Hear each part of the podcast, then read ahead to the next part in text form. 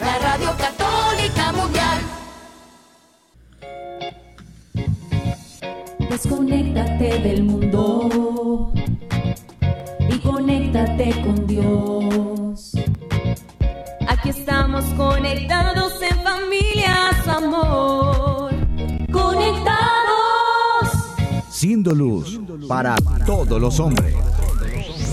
La paz de Jesús, queridos hermanos, es una gran alegría para nosotras poder compartir una nueva semana con ustedes en esta temporada, ¿sí?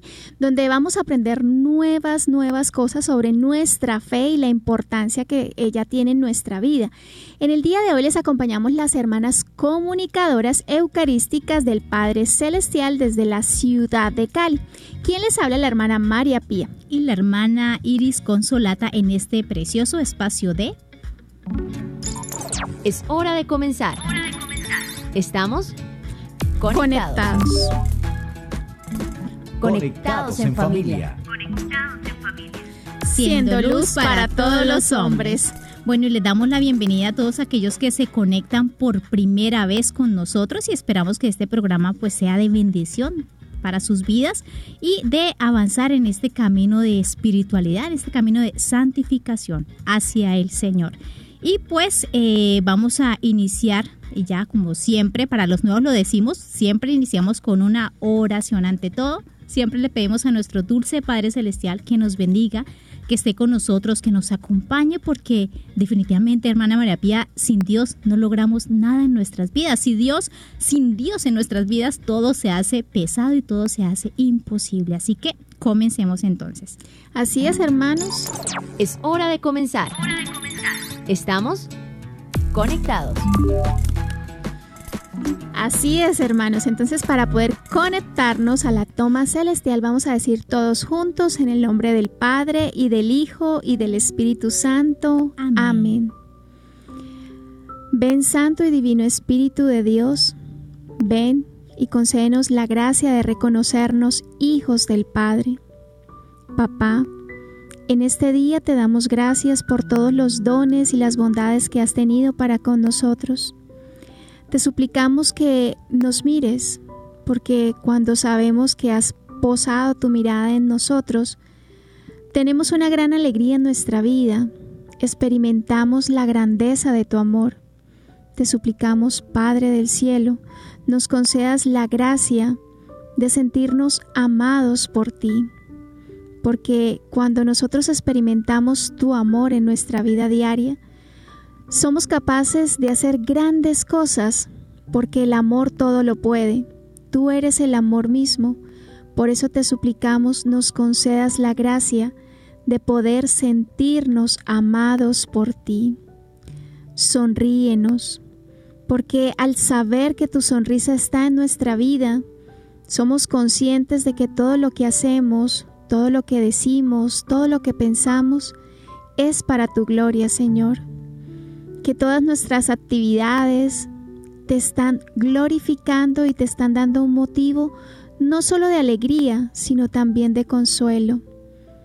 Concédenos la gracia, Padre bueno, de sanar las heridas que hay en nuestro corazón, en el interior de nuestro ser, esas heridas que no nos dejan avanzar a lo largo de nuestra vida espiritual, esas heridas que nos estancan como personas y que no nos dejan ser lo que tú has destinado que nosotros seamos, esos hijos amados tuyos. Padre bueno, guía nuestros pasos. Mira que somos solo unos niños pequeños que no conocemos el camino de la santidad. No sabemos cómo agradarte. Por eso te suplicamos que como los niños que somos, nos tomes de la mano y nos guíes por ese sendero que a veces se torna un poco pesado y tedioso, pero si vamos tomados de tu mano, podremos sobrellevar las dificultades del día a día. Utilízanos, Padre bueno. Utilízanos para que otras personas te conozcan y te amen.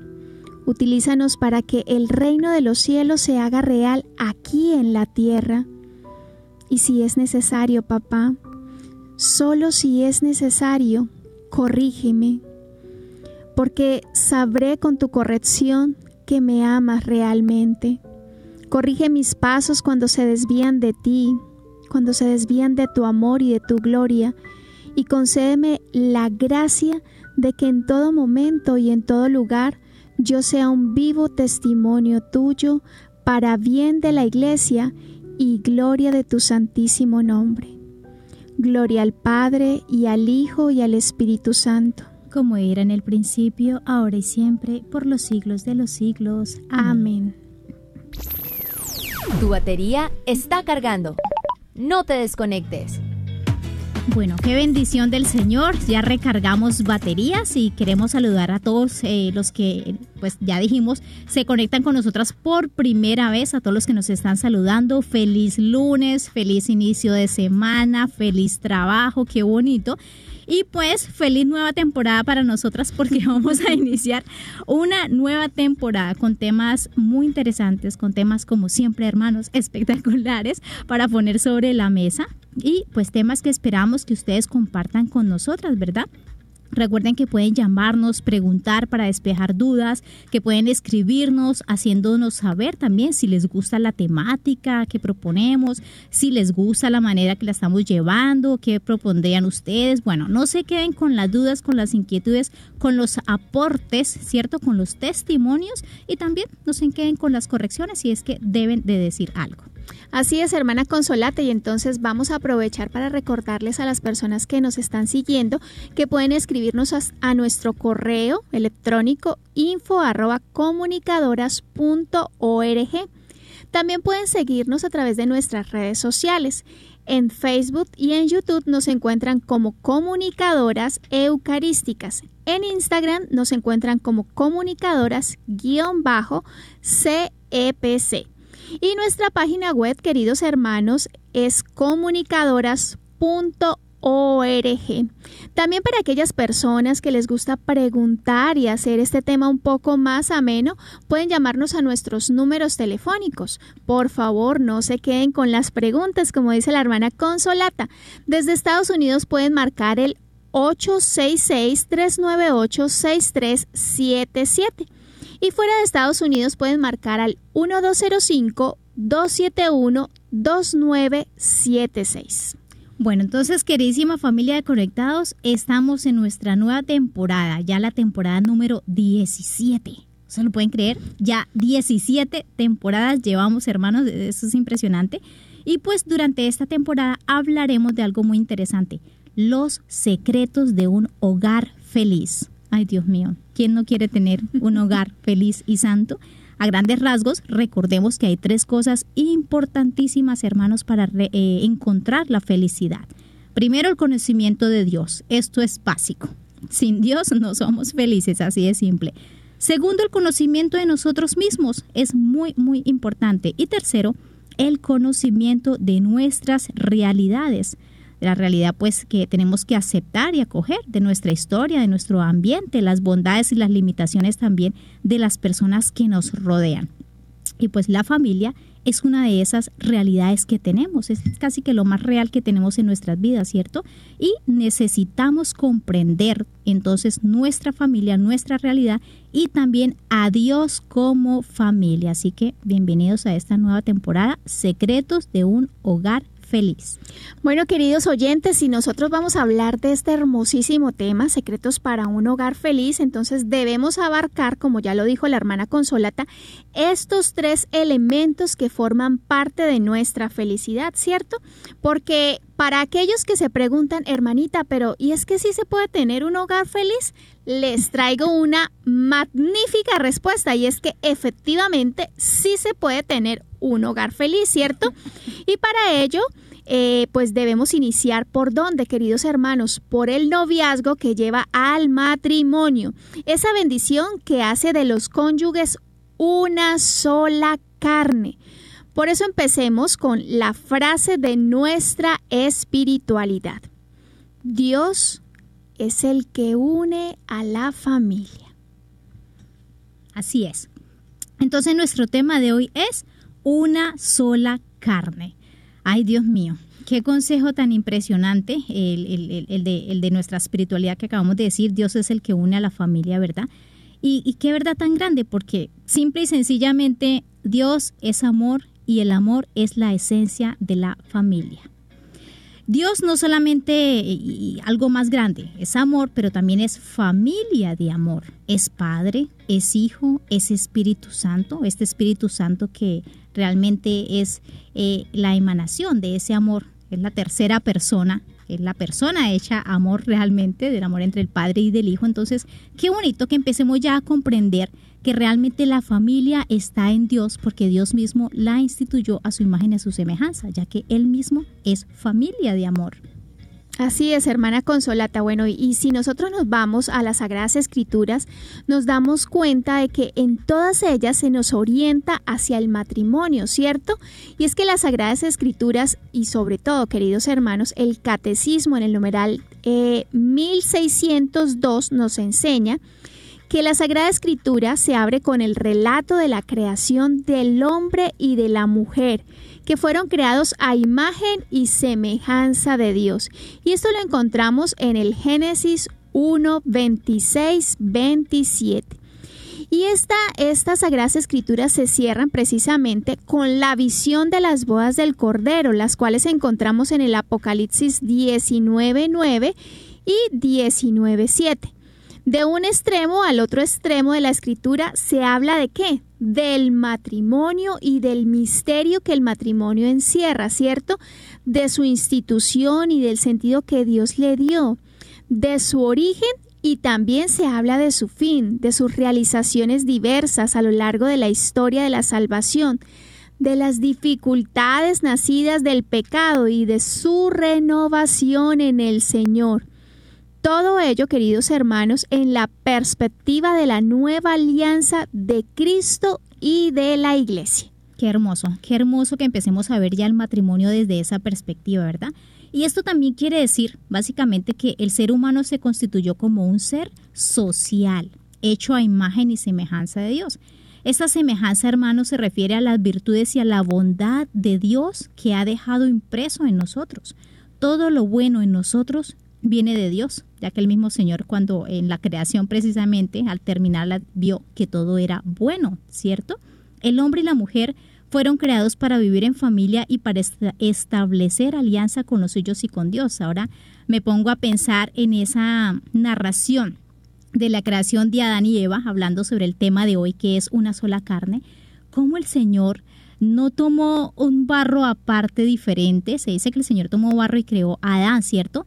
Bien el Señor pudo haber tomado también barro otra vez, nuevamente, y haber hecho a Eva, ¿cierto? Que era la segunda, pero no. El Señor que tomó carne de Adán.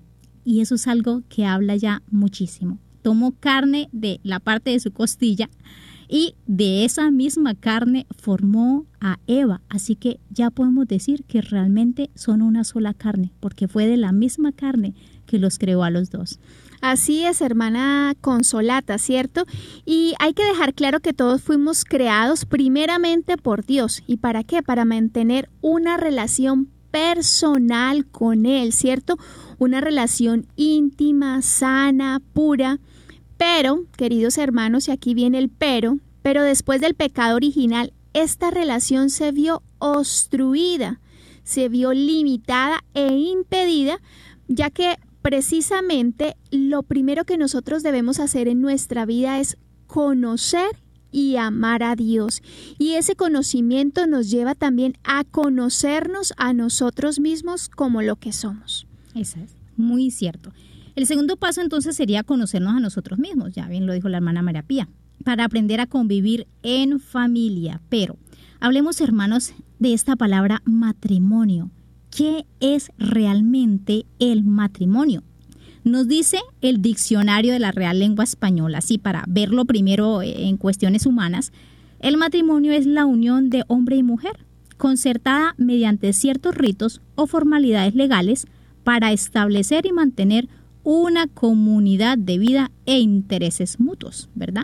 Ahora, para nosotros los católicos bautizados, el matrimonio es un sacramento, es una sabia institución del Creador para realizar su designio de amor en la humanidad, hermanos. Por medio del matrimonio, los esposos se perfeccionan y crecen mutuamente, y colaboran con Dios en la procreación de nuevas vidas.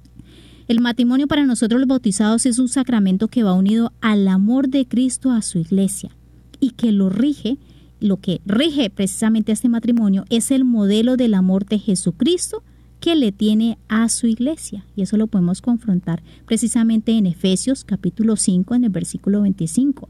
Solo hay verdadero matrimonio entre bautizados cuando se contrae el sacramento. Entonces, qué hermoso que empecemos a ver ya que el matrimonio realmente es un reflejo del matrimonio entre Cristo y su iglesia. Y es que Cristo con la iglesia, para hablar del tema de una sola carne, Cristo y su iglesia es una sola carne, ¿no? Cristo es, eh, está ahí su, su, su, presencia real y su presencia mística, su cuerpo real en la Eucaristía y su cuerpo místico que es la iglesia y es una sola carne espiritualmente hablándolo, la iglesia, nosotros y nuestro Señor. Y eso se pasa al matrimonio. Son realmente eh, un mismo espíritu el que tiene que regir entre los cónyuges para que puedan llegar a ser ese amor a la humanidad que Dios quiere, ese amor reflejado de Dios dentro de la humanidad, para que pues realmente sería algo muy hermoso. Yo creo que la base de, de toda comunidad y la base de la cultura en general es la familia, son los buenos matrimonios, engendran hijos santos, engendran sociedades sanas de vida, de felicidad. Qué importante, hermanos, que empecemos a meditar profundamente sobre este aspecto de lo que significa un verdadero matrimonio. Así es, hermana Consolata, y es que quisiera centrarme en una palabra básica que dijiste y es la unión, ¿cierto? Porque es hombre y mujer, pero la unión de ese hombre y de esa mujer por un bien específico que los hace crecer a ellos como personas en una sola. Y eh, vamos a ir a lo que nos dice el mismo diccionario de la Real Academia de la Lengua Española, que nos habla de lo que es la unión. Y nos dice que la unión es la correspondencia y la conformidad de una cosa con otra cosa.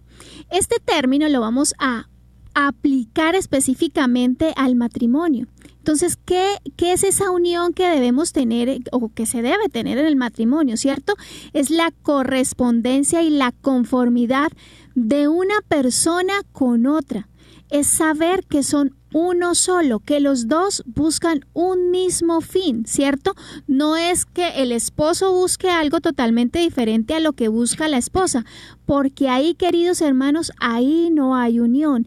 Y ahí es donde empiezan las discusiones, las peleas, las inconformidades. Cuando los dos no miren hacia el mismo fin o hacia el mismo punto, ahí se empieza a desviar totalmente el matrimonio. Algo muy bonito es que eh, nosotros los católicos generalmente siempre, o uno a veces de religioso le aconseja a las parejas, ¿verdad? Cuando están en este proceso de conocimiento, que el matrimonio no es solamente entre dos, sino entre tres personas. Bueno, cuando uno le dice de primera dice, hermana, ¿cómo así? O sea, el matrimonio es entre usted, eh, su, su, su compañero o compañera y Dios y Cristo ahí tiene que estar definitivamente. ¿Por qué? Porque si Dios no está, no puede haber esa correspondencia de la que estamos hablando, no, no puede haber esa unión ese mirar juntos hacia un mismo lado, porque Cristo es el que hace posible que voltemos nuestra mirada hacia un solo fin, que es la patria celestial, que es Dios, ¿verdad? Y todo lo que gira en torno a esto, todas las cuestiones humanas. Pero qué bonito es saber que siempre debemos tener presente que en el matrimonio no es solamente dos los que se casan, sino debe haber una presencia total, debe haber un sacramento real. Estamos hablando de matrimonio, sea el sacramento, no de las uniones eh, libres que se dan, ¿verdad? No del, mal llamado matrimonio eh, judicial, pues no, no, sino del matrimonio como sacramento. Debe estar ahí presente el Señor para empezar a tener una comunidad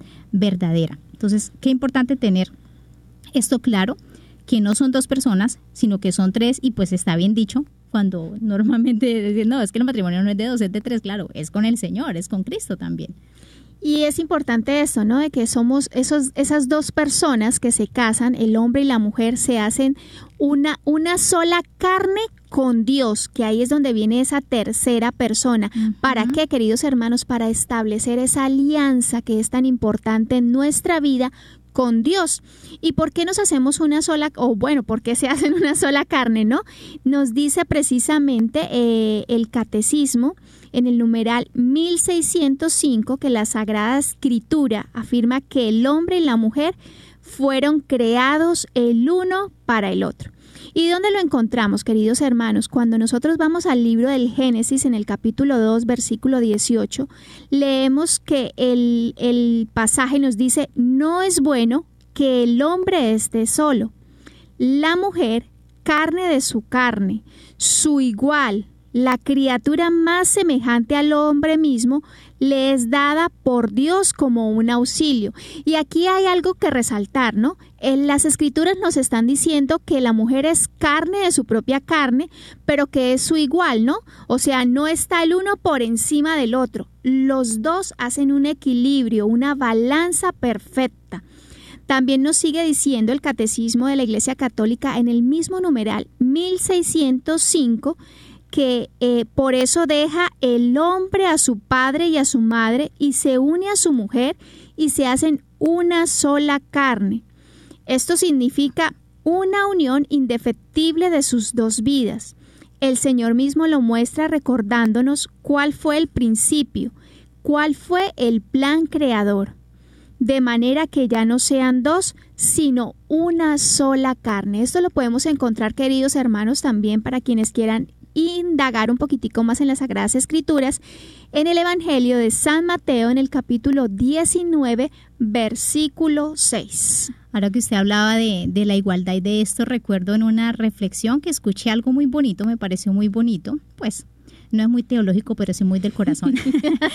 Decía un conferencista que Dios eh, no había sacado una parte de la cabeza de Adán para crear a Eva, suponiendo con eso que Eva estaba por encima de Adán pero tampoco la había sacado de partes de los pies o de las rodillas para abajo, suponiendo con eso que Eva estaba por debajo de Adán, sino que había sacado parte de la carne cerca de su corazón, de la costilla, cerca a su corazón, para decir con eso que iban a estar en el mismo ámbito y unidos en el amor. Me pareció algo muy precioso.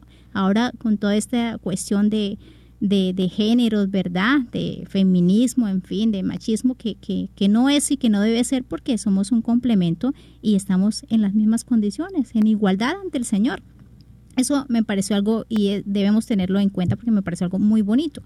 Ahora, hermanos, el matrimonio, la palabra sería como bueno también saberlo y aprenderla, viene del latín matrimonium y está asociado a los vocablos mater, que remite a madre, ¿verdad? Madre significa madre. Y monion, en alusión, eh, eso es a un acto formal o a un rito, significa. Es decir, que a través de este acto matrimonial, la mujer adquiere el reconocimiento para ser madre de su descendencia. Y aquí, hermanos, ahí intrínsecamente está bien formulado el por qué el matrimonio católico debe estar abierto a la vida siempre. Este, de plano es uno de los primeros fines, ¿verdad? La vida, engendrar vida. Si no está abierto a la vida desde un principio, pues entonces es un matrimonio no válido.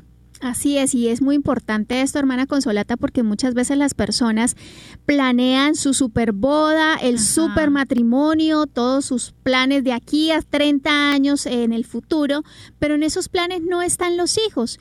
Y un matrimonio que no está abierto a la vida no es válido. Y es que cada vez que el Señor nos da un mandamiento podemos ver que este mandato o esta ley, queridos hermanos, tiene un lado afectivo y un lado efectivo. Entonces, por el lado afectivo vamos a ver que Dios crea a la mujer para qué? Para que el hombre no esté solo, para ser el complemento del hombre, ¿cierto? Y por el lado efectivo resulta que Dios asegura, como lo estaba diciendo la hermana Consolata, la procreación para que perdure la raza humana. Recordemos este mandamiento que dice, y los bendijo Dios y les dijo, sed fecundos y multiplicaos, y henchid la tierra y sometedla Mandad en los peces del mar y en las aves de los cielos y en todo animal que serpea sobre la tierra. Esto lo encontramos, queridos hermanos, en el libro del Génesis, en el capítulo 1, versículo 28. Qué importante es que los matrimonios, las parejas que en estos momentos están casadas bajo el sagrado sacramento del matrimonio, reconozcan la importancia de ser co-creadores con Dios. Es que es una responsabilidad que Dios les da, ¿no? Ser co-creadores con Él. ¿Para qué? Para asegurar la raza humana. Dice también la Constitución Pastoral Gaudium et Spes en el numeral 47 que el bienestar de la persona y de la sociedad humana y cristiana está estrechamente ligado a la prosperidad de la comunidad conyugal y familiar. La pareja en sí tiene una gran responsabilidad, no solamente ante la sociedad, hermanos, sino ante Dios, porque debe responder por la salvación de sus hijos y que estos hijos den fruto en esta tierra para cuidar este mundo y dejarlo muchísimo mejor de lo que lo encontró. Bueno, queridos hermanos, yo creo que hasta aquí tenemos muchísimo para meditar acerca de este hermosísimo tema. Vamos a tomarnos un ligero descanso escuchando nuestro Viviendo el Hoy y ya volvemos a hablar precisamente sobre una sola carne. Vamos entonces a decir todos juntos, Padre, que todos seamos una sola familia para gloria tuya. Conéctate con nuestra iglesia. Con la realidad del mundo con nuestros hermanos, nuestros necesitados. hermanos necesitados. Conéctate con verdadera caridad fraterna. Caridad fraterna. Estamos en Viviendo el hoy. Conectados. Bueno, hermana Consolata, cuéntenos un poco qué nos tiene para el día de hoy en este Viviendo el Hoy. Bueno, vamos a, a comentar así brevemente, cierto, brevemente, pues porque eh, a veces los temas dan como para otro programa, para profundizar, pero eh, hay un tema muy polémico entre los cristianos, pues ya todavía se da, empezó hace añitos, pero todavía se da esta polémica y es sobre el yoga. Entonces, miremos así brevemente qué dice la Iglesia Católica al respecto de la práctica del yoga. Pues bien, antes de acercarnos es preciso que recordemos, hermanos, para entender el yoga hay que enmarcarlo en el hinduismo el yoga no existe fuera del hinduismo. Aquí ya vamos viendo los peligros. Una religión muy diferente a la cristiana y es distante en su concepción de lo divino o de lo humano. De hecho, hermanos, la misma palabra yoga viene de la raíz yuko, que significa unir, juntar, conectar. Es decir, significa juntar, unir eh, o, unir eh, esa práctica al hinduismo. Es algo así como que lo que equivaldría al término latino de religio, que viene de religare para nosotros los cristianos cuando decimos soy religiosa. Significa pues que estoy, tengo una ligadura a Dios, ¿cierto? Entonces, más o menos esa sería como la comparación. Es, expresa el carácter inevitablemente religioso de esta práctica por su religión, valga la redundancia, por el hinduismo. Por eso es importante, hermanos, observar los términos y sus significados con precisión para evitar malos entendidos y sincretismos, ya que la forma de las culturas y religiones de Oriente son muy diferentes a nuestra fe católica y cristiana. Mira, eh, hay un documento de la eh, Congregación para la Doctrina de la Fe, sacado en 1988, que por entonces eh, fue el prefecto cardenal Joseph Ratzinger, más adelante nuestro querido Papa Benedicto XVI, que paz descanse, y fue aprobado por Juan Pablo II. Este documento se conoce como Orationis Formas y se trata, como su mismo nombre lo indica, de una carta a los obispos de la Iglesia Católica sobre algunos aspectos de la meditación cristiana. Y pues esta carta precisamente responde a la preocupación de los pastores de las comunidades cristianas, pues por el gran interés que se ha suscitado en los últimos años sobre eh, estas diferentes formas de meditación ligadas a algunas religiones orientales, eh, orientales, ¿cierto? Orientadas hacia eso. Entonces, por eso precisamente se sacó este documento y los invitamos a que los lean porque, hermanos, son muy, muy interesantes. ¿Y de qué métodos habla esta carta? Pues nos habla de los métodos inspirados en el hinduismo y el budismo, como el zen, como la meditación trascendental o como el yoga, que no pocas veces hoy en día son utilizados también por cristianos para su meditación. Entonces, esto, hermanos, es muy peligroso. Hay que hacer un discernimiento cuidadoso, ¿cierto? Eh, en lo que se refiere a estas enseñanzas, porque puede que sean eh, malas y dañinas para nuestra fe. El Concilio Vaticano II, por ejemplo, dijo, la Iglesia Católica no rechaza nada de lo que estas religiones hay o puede haber de santo y verdadero, ¿cierto? Considera con sincero respeto los modos de obrar y de vivir, los preceptos y las doctrinas que por más que discrepen en mucho de lo que ella profesa y enseña, no pocas veces pues reflejan un destello de aquella verdad, ¿cierto? Más sin embargo, más adelante, nos dice el documento, nos encontramos ante un poderoso intento no exento de riesgos y errores de mezclar la meditación cristiana con la no cristiana. Las propuestas en este sentido son numerosas y más o menos radicales. Algunas utilizan métodos orientales con el fin de conseguir la preparación eh, psicológica y física para una contemplación eh, cristiana pero otras van mucho más allá y buscan original, originar perdón, con diversas técnicas experiencias espirituales análogas, parecidas a las que se mencionan en los escritos católicos, místicos. O sea, como que queremos comparar con estas prácticas y tener como los mismos, no sé llamarlo, éxtasis o sentir lo mismo que se sentiría con una meditación cristiana. Recordemos que la meditación cristiana parte de la palabra de Dios, parte de los misterios divinos, de allí no nos podemos salir.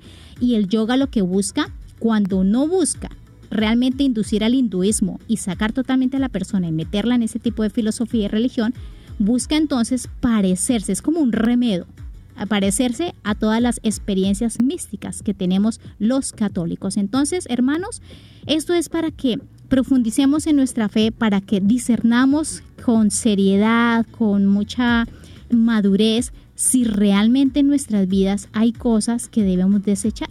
La iglesia es tan hermosa, es tan madre, que no nos dice, no, prohibido totalmente, pero tampoco nos aconseja y no lo, no lo recomienda para la meditación cristiana. Y pues recordemos entonces leer este documento eh, que nos va a ayudar a discernir con más eh, claridad estas formas de meditaciones no cristianas. El documento lo recuerdo, se llama Orationis Formas. Así que para que todos aprendamos y estemos lejos de todo lo que el demonio muchas veces, hermanos, se aprovecha de estas cosas y puede hacer grandes estragos en nuestras almas si no estamos pendientes. Así es, queridos hermanos, y es que hermana Consolata, como usted misma lo decía al inicio de este texto que nos compartía, son prácticas que no están relacionadas directamente con nuestra fe, por lo tanto son prácticas que no deben ir acompañadas acompañando nuestro día a día, por más de que nos ofrezcan, porque por lo general lo que hacen estas prácticas es ofrecer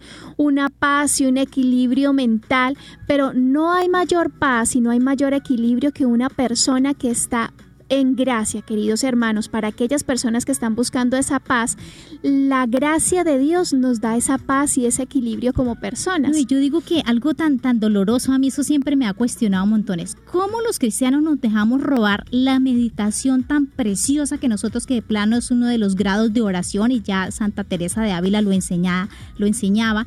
La meditación es algo muy hermoso que tenemos los católicos y no tiene nada que envidiar y perdónenme, nada que aprender de otras filosofías, de otras religiones y de otros tipos de meditación porque todo lo tenemos. La cuestión es que a veces no lo conocemos o no lo hemos disfrutado o no ponemos el ambiente necesario.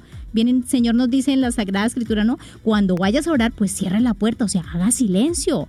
Eh, esté solo, todas esas cosas que otras religiones nos, nos aconsejan, pero que nosotros ya tenemos de plano. Entonces, no hay nada que envidiar ni nada que aprender.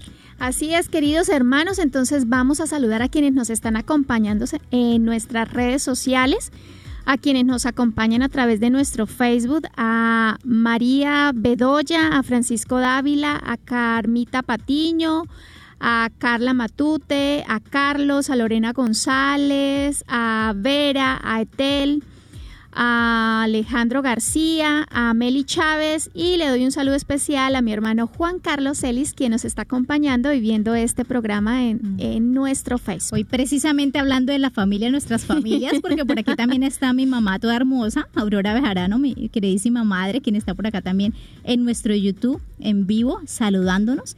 Y pues saludamos a todas aquellas personas que están ahí siempre pendientes. A Ricardo Barrazo que nos saluda, hola. A William Cifuentes, un fiel, fiel que siempre está. A Daisy Trejo desde los Estados Unidos también. A Erika Daisy, a Lucy Fajardo. En fin, a Ana Cristina, Fernando, muchísimas gracias por acompañarnos a todos y a cada uno de ustedes. Dios los bendiga enormemente y pues seguimos avanzando en este camino de espiritualidad y de santificación. Así es, queridos hermanos, muchas gracias por acompañarnos en este espacio. Esto ha sido todo nuestro Viviendo el Hoy. Seguimos conectados. Seguimos conectados. Seguimos avanzando en el tema que tenemos para el día de hoy, una sola carne. Veníamos definiendo lo que es el matrimonio y aunque hasta ahora no nos hemos adentrado profundamente en lo que implica la unión conyugal, con lo que ya hemos visto podemos apreciar el compromiso que exige, cierto, y la grandeza de el misterio de este sacramento. Vamos a iniciar en esta segunda parte del programa con una pregunta, hermana Consolata. ¿Qué es ser una sola carne? Dios mío, esa sí es una, la pregunta del millón. Esa es la pregunta del millón porque podemos hablarlo tanto eh, físicamente, humanamente, ¿verdad? Es la realidad precisamente de la unión entre los dos esposos que genera una nueva carne, es decir, genera los hijos, algo tan precioso, y también desde un ámbito espiritual, ¿no? Eh, San Pablo nos invita a tener los mismos sentimientos de Cristo, la misma forma de ser, de mirar, los mismos objetivos. Bueno, eso también cuenta como una sola carne.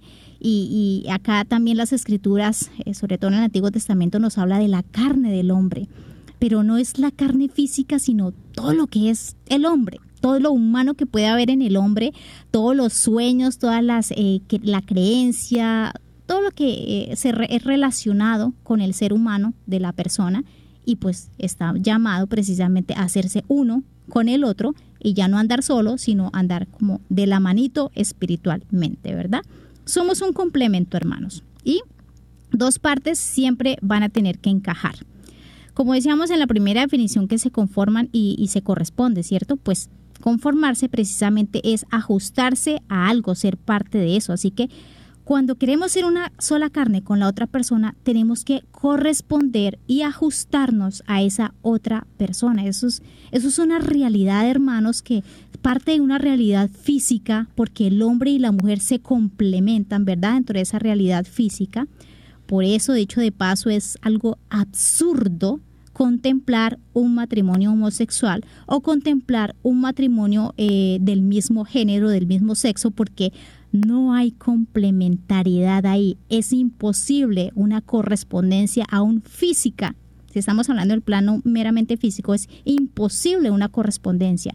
Y recordemos, hermanos, que lo físico es ese resultado también de lo espiritual. Y si no hay una correspondencia física, tampoco puede haber una correspondencia espiritual. Es por eso que no son válidos. Es más, ni siquiera los deberíamos de llamar así matrimonios homosexuales o de homosexuales del mismo pues sexo entre mujeres o entre hombres. Así que ser una sola carne también significa esa correspondencia, esa unión tanto física como espiritual entre dos personas que se complementan y a través de esa complementariedad llegan a ser una sola cosa.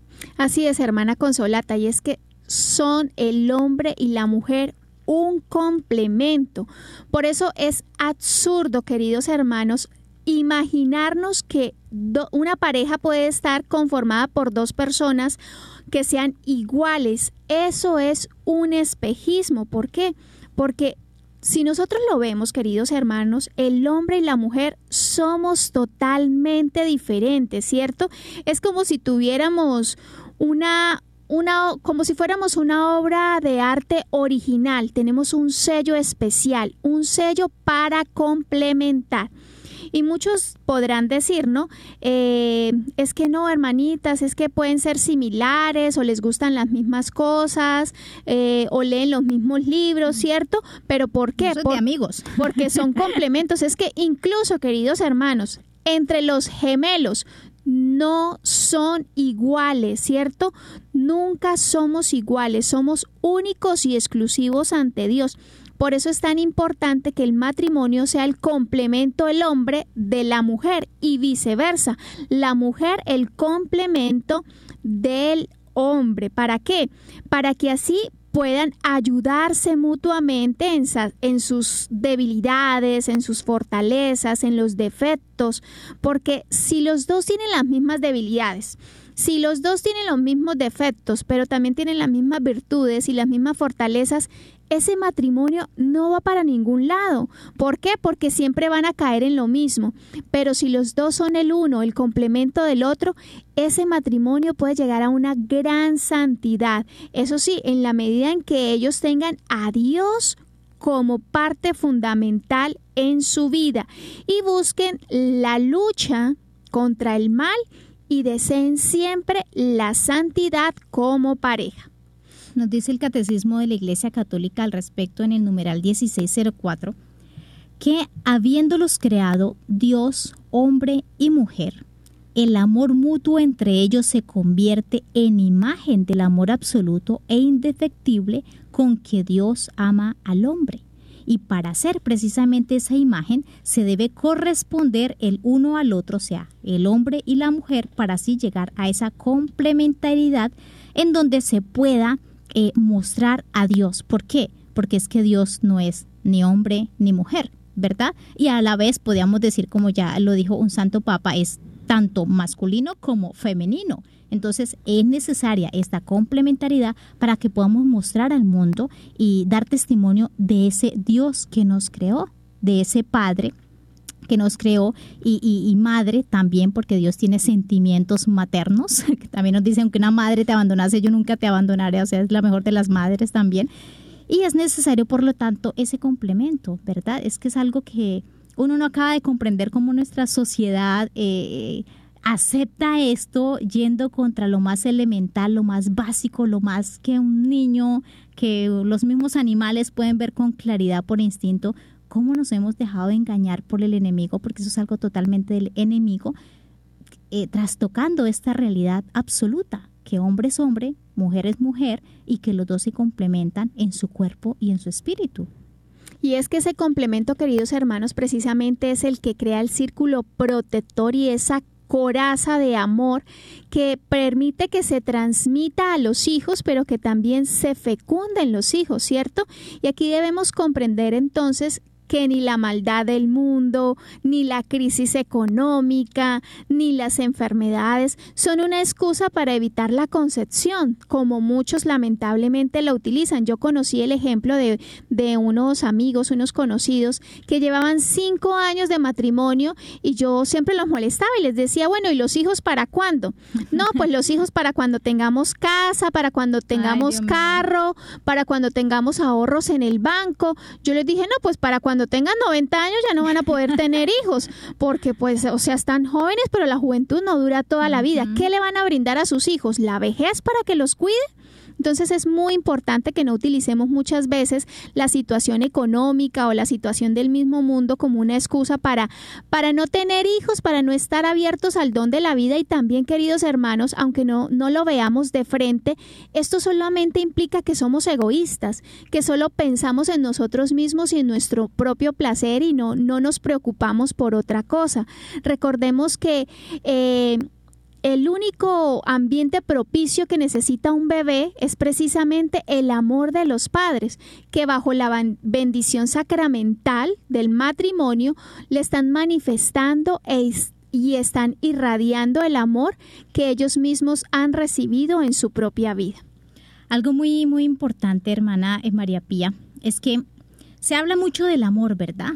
En nombre del amor se hacen tantas cosas y a veces también se cometen tantos pecados eh, malinterpretando esta palabra y deberíamos de ponernos a pensar, bueno, realmente, ¿qué es el amor? Porque muchas parejas dicen, no, es que si se nos acaba el amor, pues mejor nos, nos separamos para evitar que los hijos nos vean peleando.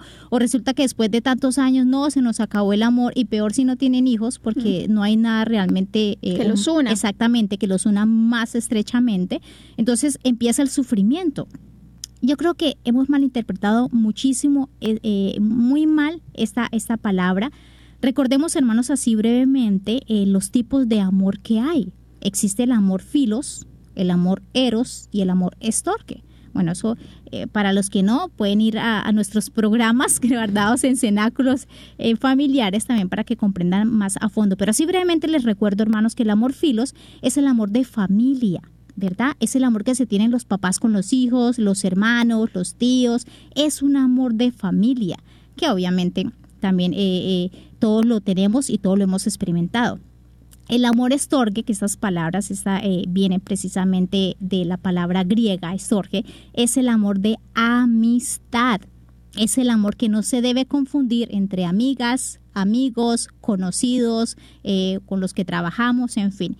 Y por último, el amor eros, que es un amor ya sexual, que es eh, el deseo que un hombre tiene por una mujer o una mujer tiene por un hombre.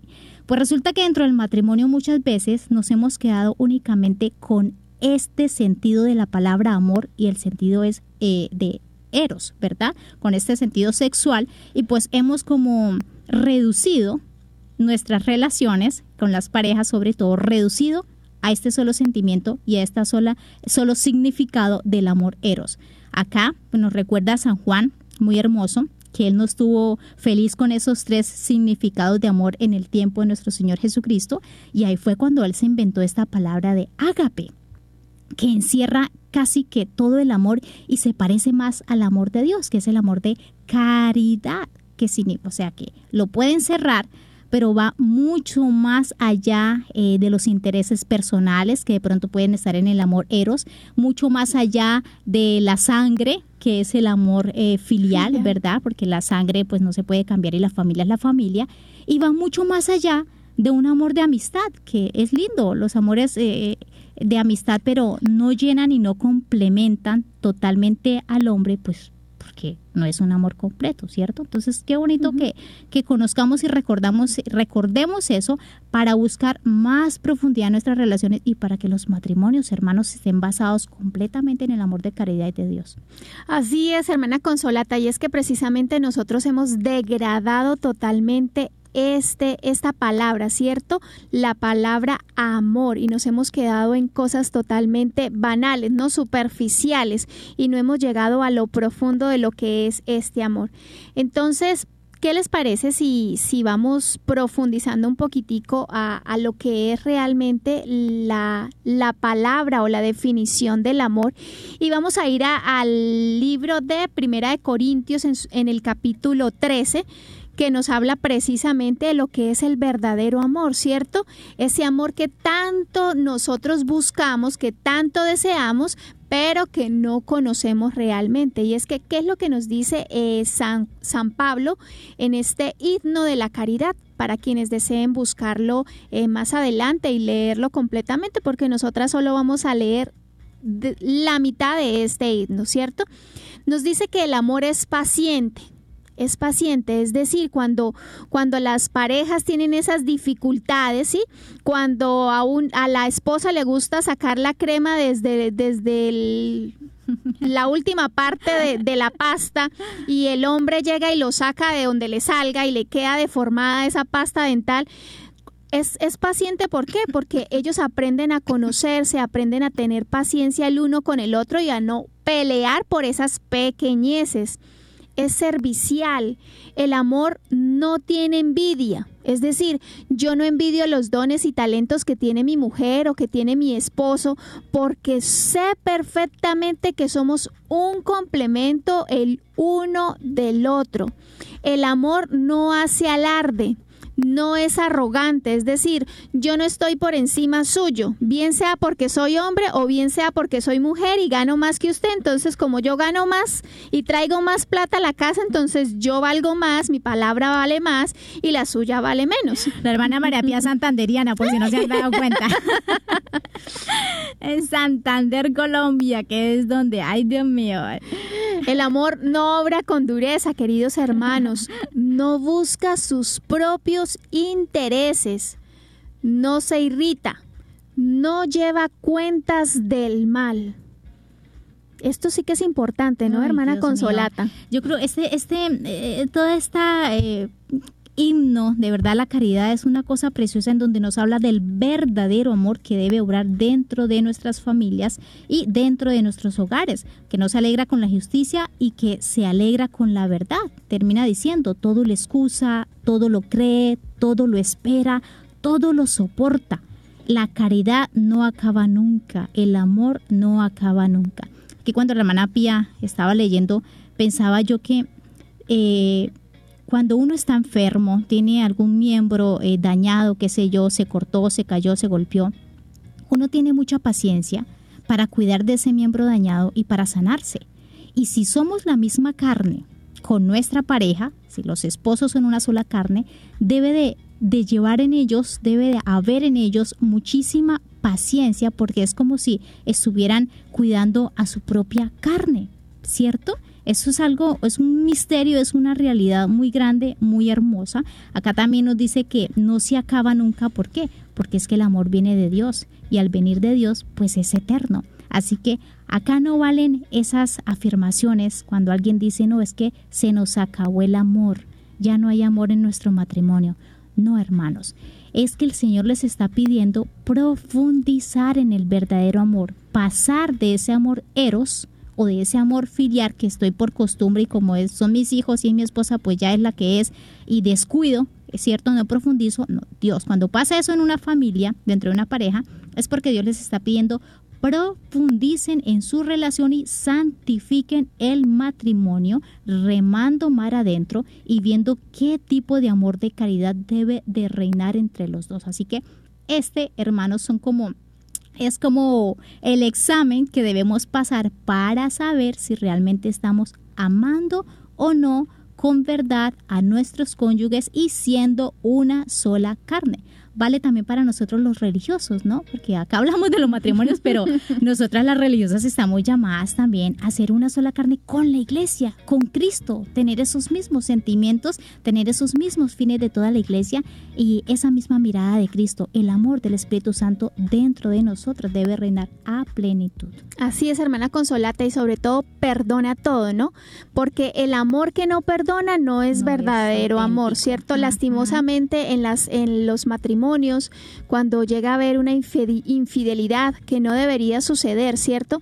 Pero cuando llega a haber una infidelidad, lo primero que, que dicen a nuestro alrededor y que las mismas personas que han sido afectadas dicen es, me voy a separar, esto ya no va para ningún lado porque me fue infiel, entonces hasta aquí llegamos, ¿cierto?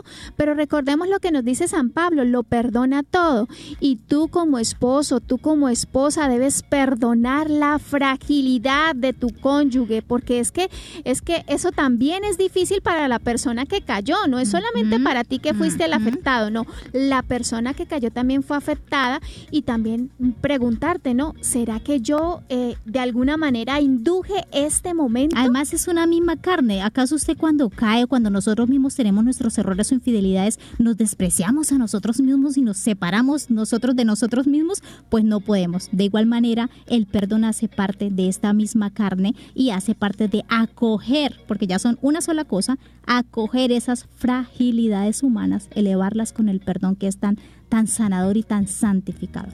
Bueno, se nos acabó desafortunadamente el tiempo en este tema tan interesante que habría mucho de qué hablar porque realmente el matrimonio, la familia es muy atacada en nuestra sociedad actual, así que cuidémoslas, hermanos. Asistamos al Señor, eh, acojámonos a su palabra, estemos casaditos también con el Señor, que sean tres, para que podamos perseverar en esta en este llamado, en esta vocación a la familia, en esta vocación al matrimonio y hacer una sola carne. Vamos entonces a terminar con una pequeña oración. En el nombre del Padre y del Hijo y del Espíritu Santo. Amén. Padre Celestial, te damos gracias por este momento que nos concediste, por darnos la posibilidad de reconocer que así como creaste al hombre y a la mujer para que fueran una sola carne y fueran co-creadores contigo, así también, Señor, nos has creado a nosotros para que nos unamos plenamente e íntimamente a ti. Padre Celestial, danos la gracia de poder complacerte con una conducta cariñosa, de ser colaboradores de Jesús cargando con nuestra cruz de cada día con una gran sonrisa. Y sobre todo, papá, concédenos la gracia de comunicar tu luz, tu fuerza y tu amor a las almas por la gracia del Espíritu Santo. Que todo sea para la mayor gloria de la Santísima Trinidad. Gloria al Padre y al Hijo y al Espíritu Santo. Como era en el principio, ahora y siempre, por los siglos de los siglos. Amén. Estuvieron con ustedes las hermanas comunicadoras eucarísticas del Padre Celestial desde Colombia, quien les saludó la hermana Consolata y la hermana María Pía. Dios los bendiga. Hemos estado Conectados con Dios. Tu batería ha sido recargada. Hasta el próximo programa. Conectados.